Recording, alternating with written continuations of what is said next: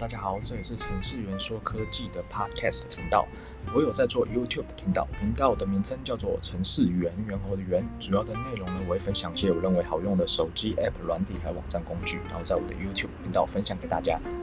好，那我今天想要介绍是 Netflix 的一个啊一些小故事。好，原因是因为就是在二零二一年的一月二十号那一天呢、美股开盘，然后 Netflix 大涨了十三 percent。然后其实原因是因为二零二零年的第四季，然后它的付费订阅的人数呢，首次突破了两亿人，就全球的啊订阅人数。好，那我今天就是分享一下就是 Netflix 的一些故事背景。好，它是起源于美国，然后它提供了就是啊各个国家它有一个随机串流影片的一个功能，就是一个 OTT 的服务的公司。好，然后。他在美国啊，他还有自己经营，就是说，如果你啊也可以在美国境内，然后你可以用同同一个费率呢，然后出租 DVD 来观看。好，然后公司是由啊里德哈斯廷斯跟马克伦道夫这两个创办人呢，在一九九七年的八月二十九号成立。然后截至到二零二一年的一月的数据，就是 Netflix 串流服务已经超过两亿的订阅使用者。然后它的竞争对手主要呢是 HBO Max、Hulu，然后亚马逊影片，然后跟迪士尼 Plus、YouTube 跟 Apple TV Plus，还有 ATNT 等等，好，主要的啊就是大的竞争对手。然后他为了就今年呢、为了要做更强大的一些产品区分呢，他们决定要在二零二一年的，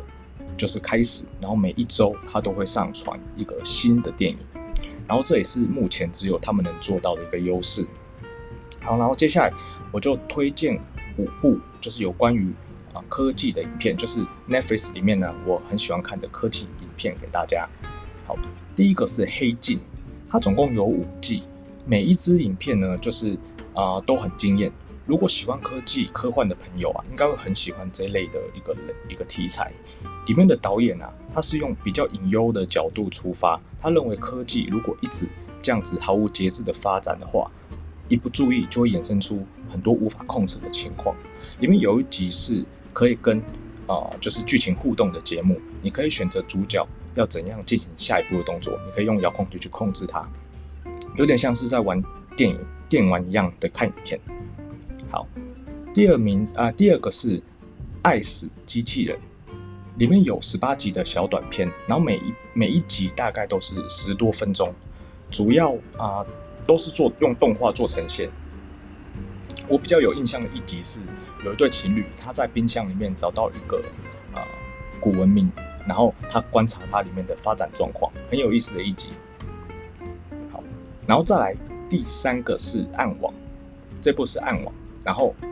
他在讲。讲一个普通人啊，他不小心误闯了暗网的世界，然后结果导致一连串的悲剧，然后这个有点血腥啊，然后所以说不喜欢恐怖片的人呢，就是请慎入。好，第四个是各资风暴剑桥分析事件，然后前一阵子就是呃，二零一八年、二零一九年的时候就有新闻就有报嘛，就是 Facebook 他啊、就是可能贾伯斯啊那个啊佐伯克佐伯格他到。就是开庭，就是要讲说他有没有滥用这些资料这样子。然后这部纪录片呢，就是就是说 FB 它是如何用社群的力量，然后去左右英国脱欧的一个选情。好，然后第五个呢是智能社会进退两难，这是一部纪录片，这里面有很多就是曾经在各大社群大公司上班的城市设计师们的说法。他们说当下他发明出很棒的社群功能。然后当下也没有想太多，但是后来演变掉，演变成了就是无法戒掉的一个科技习惯，就算现在想退出也来不及了。好，那我今天呢就分享这五集的，就是五个，就是我觉得不错看的一个科技相关的 Netflix 的影集给大家。好，